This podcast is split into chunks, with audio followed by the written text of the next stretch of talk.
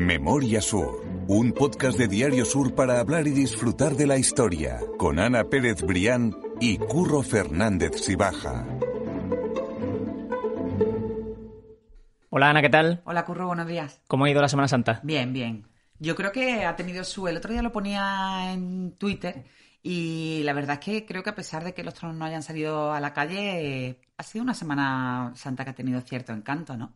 Yo creo que la gente ha respondido, en general se ha comportado bien y, y el hecho de que también estuvieran todas las cofradías abiertas y pudiéramos, no sé, dar esos paseos para, para reconciliarnos un poco con, con esa ausencia total de Semana Santa del año pasado, bueno, yo creo que, que en cierta medida pues nos ha reconfortado, ¿no? Estamos hablando antes de empezar que yo bajé el Jueves Santo, que es nuestro día, como, Sí, ya, sí. como ya dijimos, Sí. y que yo no vi tampoco ese alboroto de gente que... No, yo la verdad es que bajé, tuve la oportunidad de bajar jueves y viernes y sí es cierto que había colas los días anteriores también.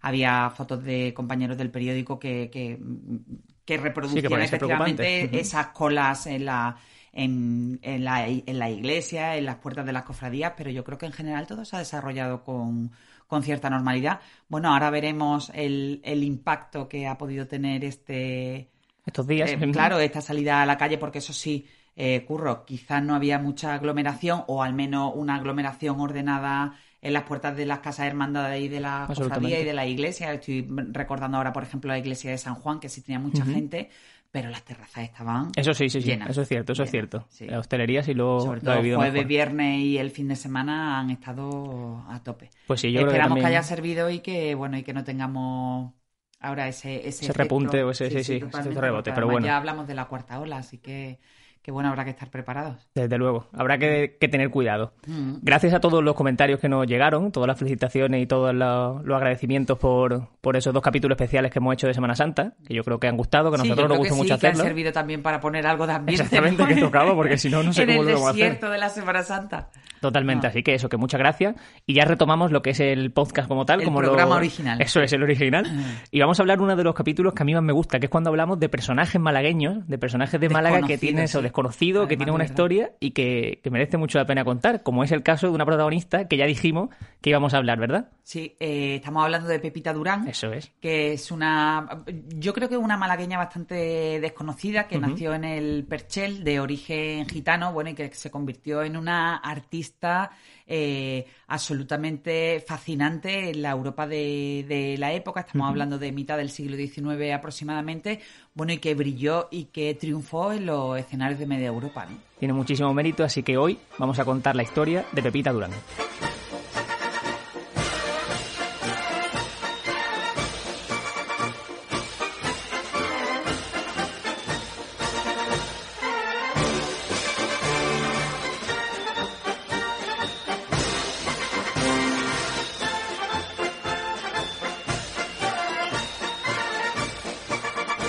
Poner un poco el escenario de lo que vamos a hablar, la gente debe saber, como tú decías, que Pepita Durán fue una famosísima bailadora y que su legado incluye hijos ilegítimos, una guerra por una herencia, o sea que vamos a hablar de todos esos temas Sí, y que es una eh, historia eh, muy es una entretenida. historia de película. De hecho, una de, de- una de sus descendientes, su nieta en concreto, Vita, se convirtió en protagonista de una novela de Virginia Woolf, de Orlando, y posteriormente de una película. Pero Eso vaya, es. toda la historia de la saga Curro eh, podría, podría ser carne de una de estas series fascinantes de Netflix que Eso nos tienen es. enganchados en los últimos meses. Vamos a hacer el repaso entero a toda su vida, incluso a la de los descendientes, porque como decimos es bastante interesante. Y ya vamos a ponernos en situación y vamos a hablar de que en ese primer tercio del siglo XIX eh, nace una niña en el Perchel, que esa niña era Pepita Durán. Sí, efectivamente, nace en el corazón de- del Percher, en el seno de una, de una familia muy humilde, bueno, al igual que otros muchos eh, personajes.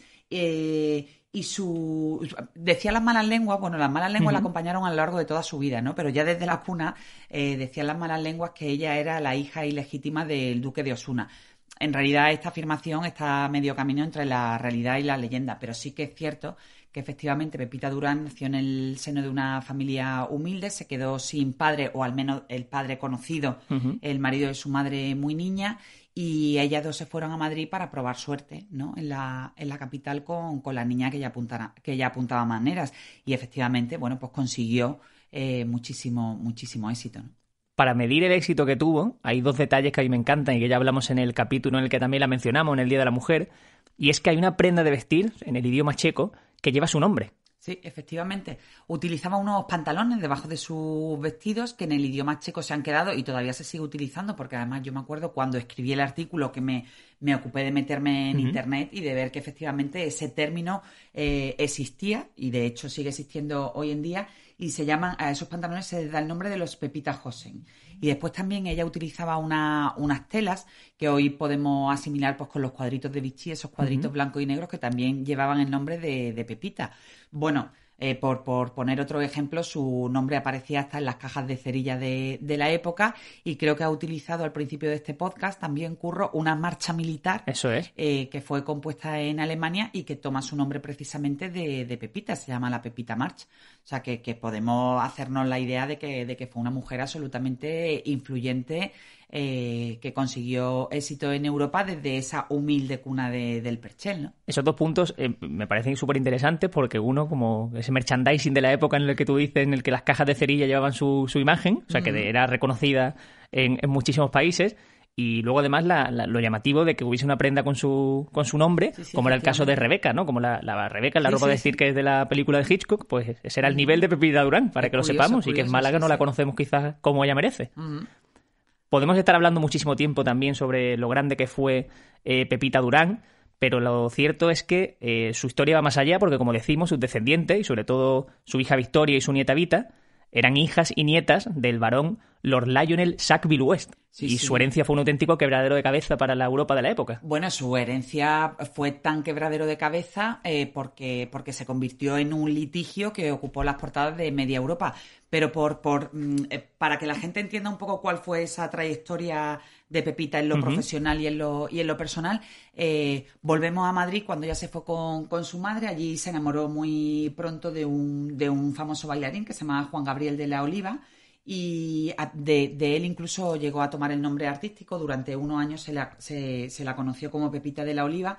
Pero bueno, aquella boda eh, no llegó a ningún lado porque, eh, mira, precisamente una de las personas que más miramos tú y yo, Curro, eh, Maripepa Lara, uh -huh. de la que hemos hablado aquí Eso varias es. veces, escribió un extenso artículo sobre Pepita y dijo que, bueno, que el matrimonio entre, entre ella y Juan Gabriel de la Oliva no superó mm, casi ni siquiera el viaje de novios, ¿no? Ellos se fueron por Ocaña, Toledo y Valencia y bueno, y tal y como recuerda la ex archivera municipal, aquello duró poco. Eh, lo que pasa es que no se divorciaron. Curro. Y entonces, eh, de ahí surge el problema posterior con los hijos que tuvo Pepita con este, con este Lord eh, eh, Sackville. Comienza su, su, carrera, ya da el salto de Madrid a los escenarios de toda Europa, donde la adoran. Y bueno, y en Madrid en concreto, pues conoce a este varón, a Lord uh -huh. Lionel Sackville West, que era el segundo varón de Sackville y un diplomático de, de, mucho prestigio.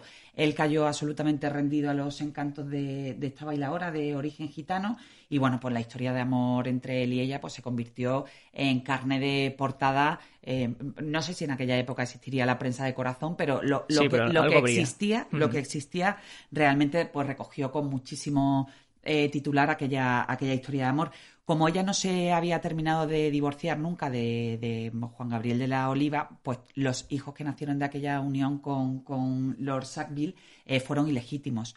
Tuvo siete hijos eh, y bueno, y, una de ellas, Victoria, eh, fue la que, la que posteriormente conseguiría fama y a su vez sería la madre de, de Vita, que es la nieta a la que ya nos hemos referido, que fue, que fue amante de Virginia Woolf, que Eso también es. aquello fue un auténtico escándalo para la, para la época. Eh, mmm, Pepita y su, su, bueno, iba a decir su marido, su amante, su pareja, uh -huh. Lord Lionel Sackville West, tuvieron una vida de, de lujo entre palacios y castillos de, de Francia y de, y de Gran Bretaña eh, pero Pepita tuvo la mala suerte, bueno, como desgraciadamente como muchas de aquellas mujeres de la época, de que falleció en el alumbramiento de su, de su séptimo hijo. Eso es. ¿No? Entonces, y bueno, muy joven además. Sí, muy joven. Tenía 41, 41 años, exactamente. 41 sí, sí. años. Probablemente a lo mejor en la época aquella, aquella edad ya era la de una mujer uh -huh. adulta que mm, en la que además existían muchas probabilidades de morir en los partos, no estaban todos los avances que tenemos hoy, pero bueno, efectivamente dejó una descendencia de siete hijos eh, que eran considerados ilegítimos, uh -huh. eh, no solo desde el punto de vista social, sino también desde el, mundo de, desde el punto de vista judicial. Ahora después contaremos por qué. Y el hecho es que, que bueno, que, que él se quedó solo con esos siete hijos eh, en, el, en la fabulosa mansión de Arcachon, en Francia, pero él decidió eh, partir hacia, hacia Buenos Aires, posteriormente hacia Estados Unidos y dejó a los hijos a cargo de una familia francesa. Eh, y en concreto a Victoria, a esa hija que, que posteriormente seguiría dando relumbrón a la saga, la dejó en un convento. Y aquí quiero echar yo el freno, porque como vamos a empezar a meternos en materia, quiero recapitular, quiero que hablemos y que pensemos en esa eh, estrella como era Pepita Durán en esa mitad del siglo XIX y que iba deslumbrando por todos los teatros de Europa, que tenía toda la fama de la que hemos hablado y que incluso llegó a tener su propia marcha militar, como estabas diciendo tú antes, que suena así.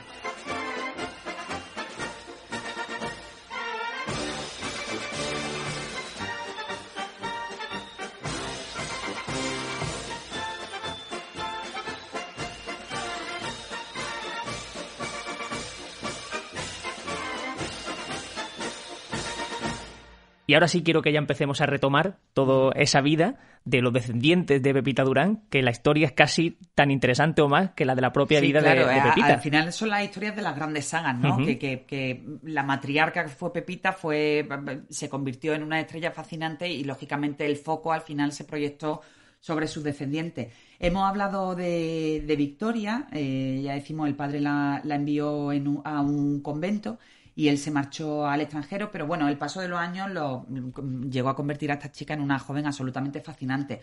Con 19 años abandonó, decidió que abandonaba la clausura y se marchó a Washington para acompañar a su padre, que ya había sido nombrado eh, extraordinario y ministro plenipotenciario en Estados Unidos del gobierno británico. Y ahí hay una historia espectacular, ah, y es que se liga incluso una posible relación exactamente con, el presidente de, los Estados Unidos. O sea, que es espectacular. Bueno, se podría decir que también esta historia está camino entre la leyenda y la realidad, pero eh, yo buceando en, en los archivos, pues me encontré que efectivamente en, el, en un blog que, que, hay americano sobre la vida del presidente norteamericano y primeras damas, eh, que además elaboran profesores de historia, es decir, que tiene cierto, cierto rigor histórico, se, se, recoge esta, esta fascinación que de repente invadió al presidente de los Estados Unidos, Chester Arthur, por eh, Victoria. Bueno, ya también había encandilado a grandes hombres de la época. Yo creo que si digo JP Morgan, todos tenemos en la imagen al, personaje. Pero bueno, en concreto esta escena de, como dices tú, del ligue de Victoria el presidente de los Estados Unidos habría tenido lugar durante un banquete en la Casa Blanca y ya durante el brindis, pues el personaje, el, presidente Chester, que, era viudo, eh, le hizo la propuesta a la joven Victoria. Mm, de, esa respuesta deja, deja testimonio la escritora Bárbara Holland en un, en un libro de 2003 que dice que la contestación literal de la joven eh, fue, señor presidente, tiene usted un hijo mayor que yo y usted además es mayor mm, que mi padre. Así que bueno, con esa mujer de armas tomar. Sí, sí, totalmente. Con esa, con esos paños calientes, pues mm, se quitó de encima al presidente de los Estados Unidos. Ella, de, de todas maneras, bueno, siguió, siguió su, su, su trayectoria eh, social y profesional en Estados Unidos. Posteriormente volvió a, a Gran Bretaña, al fabuloso castillo de Nol, que, aún hoy es uno de los monumentos más, visitados de Gran Bretaña. Y un castillo famosísimo que todo el mundo en cuanto lo busque por internet va a ver que lo conoce y que lo ha visto, porque es famosísimo. y allí conoció Victoria sin salir, por supuesto, de la familia, en esa endogamia que tienen las grandes familias, a su primo, Lionel Edward, que era hijo del hermano de su padre. Con él se, se casó eh, para regocijo de, de, su padre eh, porque además también con ese matrimonio y con esa alianza eh, eh, se reconocía ¿no? esa legitimidad de, de la hija que, que, él había tenido con, con claro, ser, Durán. Un una hija ilegítima, exactamente, y casarse con un primo pues, pues, garantizaba que, esa herencia, que esa herencia se iba a quedar en la familia, al fin y al cabo. o sea, que era una, una victoria para, para, el padre y también y, para la historia también, exactamente. Lo que pasa es que justo en ese momento, Curro, ya empiezan los problemas legales. ¿Por qué? Pues porque había una fabulosa fortuna de por medio y uno de los hermanos de Victoria, uno de esos siete hermanos que, que había tenido eh, Pepita Durán con su con, su pareja, con su amante, eh, que se llamaba Henry, reclamó los derechos sobre la herencia de su padre. Entonces, ese litigio lo enfrentó de lleno con el propio marido de Victoria, que era sobrino de Lord eh, Sackville, porque él era eh, realmente el único depositario legítimo de, aquella fortuna. él, había argumentado que su tío bueno, que su tío tenía hijos eh, ilegítimos, aquel conflicto llegó a los tribunales y le dieron la razón al marido de, Victoria, que se quedó con, la fortuna, y allí se recordó que esos cinco hijos que quedaban vivos, recordemos que ellos tuvieron siete, quedaban cinco vivos que efectivamente eran ilegítimos. Sí, sí, que es sorprendente también. Y allí ya se abrió justo la primera grieta o bueno, la primera grieta u otra más en, el, en la saga de, Pepita Durán. Sí, sí, es que espectacular. O sea, pensemos que Pepita Durán eh, se, casa eh, hoy originalmente en España, que con 19 años se separa, que conoce al varón y que, claro, todos los hijos que tiene son ilegítimos y que al final... Que se arrejunta, como decimos por aquí. Sí, sí, totalmente. y que al final toda esa herencia y todo lo que cosechó, y aparte obviamente también lo que ya tenía el, el propio varón, acaba en su sobrino y indirectamente también en su hija. O sea que al final final Victoria fue. lógicamente, aunque fueran ilegítimos, querían reclamar aquella parte de, la herencia. Pero de todas maneras no fue el único litigio al que tuvo que hacer frente Victoria porque bueno, las malas lenguas que, mm, como decimos, siempre persiguieron a esta saga, la tachaban de ser una mujer eh, bastante caprichosa e interesada en, las relaciones con hombres mayores que ella. Recordemos que había dicho que no al presidente de los Estados Unidos porque lo consideraba poco menos que un vejestorio, pero bueno, ella también tuvo relaciones, a pesar de su matrimonio, con, otros hombres poderosos que, que bueno, que al final uno de ellos, eh, Sir Murray Scott, le, le legó a ella, a su muerte, también su, su enorme fortuna y lógicamente, bueno, pues los, los, los, descendientes de este señor pues también la llevaron a, los tribunales. La hija de Pepita consiguió ganar la, batalla y bueno, y según se recoge además otro detalle en una amplia información que se publicó en 2016 con motivo de una regata, de la regata de vela clásica Puig Barcelona, eh, Victoria decidió invertir parte de esa fabulosa fortuna en, la, en una embarcación muy conocida llamada Sumurum, que regaló a su, a su marido, a su primo. Y esa embarcación se eh, conserva hoy eh, con los mismos muebles de, la época. De la época, sí, son los originales. Bueno, y además esa embarcación ha sido, eh, es una de las de las joyas tradicionales donde han hecho fiestas fabulosas, pues por ejemplo Mick Jagger, el cantante de los Rolling Stones, o incluso el exsecretario de Estados Unidos más, más reciente, John Kerry impresionante. O sea, de Pepita Durán a Mick Jagger, literalmente. es impresionante. A mí me llama mucha atención esa historia porque eh, estamos hablando de momento solamente de, Pepita Durán y de su hija Victoria, pero que a nivel social eh, eran absolutamente avanzadas y por supuesto que lo pasarían mal con lo que se hablase de ella en la época, pero que, hacían básicamente lo que ellas consideraban sin importar lo que se supone que una mujer debía hacer o dejar de hacer. O sea, buscaban su, felicidad y su interés. la habladuría en aquella, en aquella Europa tan cerrada de mitad del siglo XIX, ¿no? Es absolutamente interesante. Pero vaya que la nieta Vita no, no dejó a la madre y a la, y, a la abuela eh, vaya, incluso la superó. Exactamente, siguió abriendo puertas porque Vita, como has dicho tú antes, tenía una relación con Virginia Woolf, que es un auténtico eh, tótem del feminismo y autora de, libros eh, espectaculares, como en el caso Orlando, en el que tú dices que protagoniza la propia nieta, la propia Vita, la propia nieta de Pepita Durán, y, que es una mujer también, pues, absolutamente una vida interesante, una vida que, que que creo que puede ser contada o que ya ha sido contada de hecho en, películas. En, una película. Ella nació como, Vita en realidad nació como Victoria Mary Sackville West, pero bueno, para, para todo el, el, movimiento artístico de la época, porque ella hay que recordar que fue musa del denominado grupo de Bloomsbury, pues era conocida como Vita, ¿no? Ella fue poetisa, novelista y diseñadora de, de jardines. Bueno, y como tú bien dices, pues la vida personal tampoco quedó exenta de ese escándalo porque em, era conocida por llevar un matrimonio abierto y por tener sexo con, mujeres, ¿no? En, en, ese, en ese punto de la historia ella conoce a Virginia Woolf, eh, que la convirtió en protagonista de su novela Orlando y posteriormente en el argumento de, de una película, ¿no? Vaya, de hecho, la relación entre Vita y otra de sus amantes, eh, que se llama Violet eh, Trefusis, también fue llevada a la pantalla en una, en una película de la BBC. Claro, una mujer con un matrimonio abierto, abiertamente homosexual o bisexual en este caso, y que en esa época que estamos hablando de la primera mitad del siglo del siglo, XX, es absolutamente no era, no era lo habitual, o si al menos era lo habitual, no, no, no estaba bien visto por la, por la sociedad de la época. Exactamente. Si hubo una visita, ¿verdad?, de Vita a Málaga, a, a, los, orígenes de, de su abuela, de Pepita Durán, pero eso fue una, una, auténtica locura. Sí, bueno, fue en realidad fue casi un visto y no visto y, y, me dio, me, me, me, gustó encontrar la visita. Yo siempre me gusta meterme en las hemerotecas también de mi propio periódico y nosotros ya lo recogíamos el 17 de marzo de 1949, ¿no?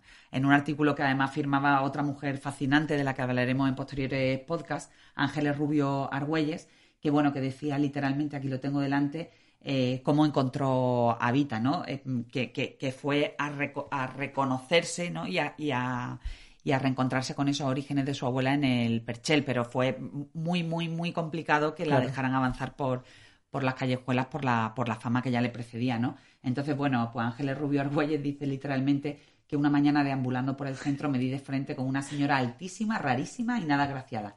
En fin, una inglesa extraviada de las muchas que andan por Málaga. Es maravilloso. La, la, extranjera extraviada, la, la verdad que es una definición deliciosa. Hombre, siendo eh, nieta de varones, la verdad es que en el Perchel no creo yo que ella estuviese con lo que estaba acostumbrado a ver en su, en su día a día, pero desde luego que es muy interesante. Totalmente, así queda recogida, bueno, y, y, al final de esa manera, ¿no? Tan, tan, tan curiosa, pues se termina cerrando el, el círculo de, de, una familia pues donde bueno donde las mujeres eh, consiguieron romper techos de cristal en una época pues donde, donde no, no se estilaba aquello, ¿no? De eso te iba a decir que no creo que haya muchas sagas que haya tres mujeres eh, en descendencia directa que tengan esa, esa fuerza y esa, esa Totalmente. Carne de escenario, carne de juzgados, carne de prensa rosa, de, de novela y de película, con lo cual tiene todos los ingredientes.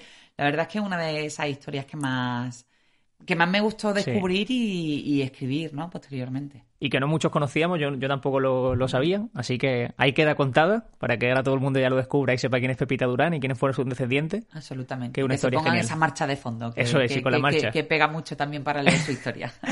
Pues Ana, mil gracias. Nos escuchamos la semana que viene con un capítulo en el que vamos a, retomar la historia de los Reyes Católicos que ya hemos hablado alguna vez. Así que mil gracias y seguimos en, en contacto para contar más historias. A ti siempre, Curra. Memoria Sur es un podcast de Diario Sur. Escucha un nuevo episodio cada semana en iVoox, Spotify, Apple Podcast y consulta las referencias de este episodio en diariosur.es.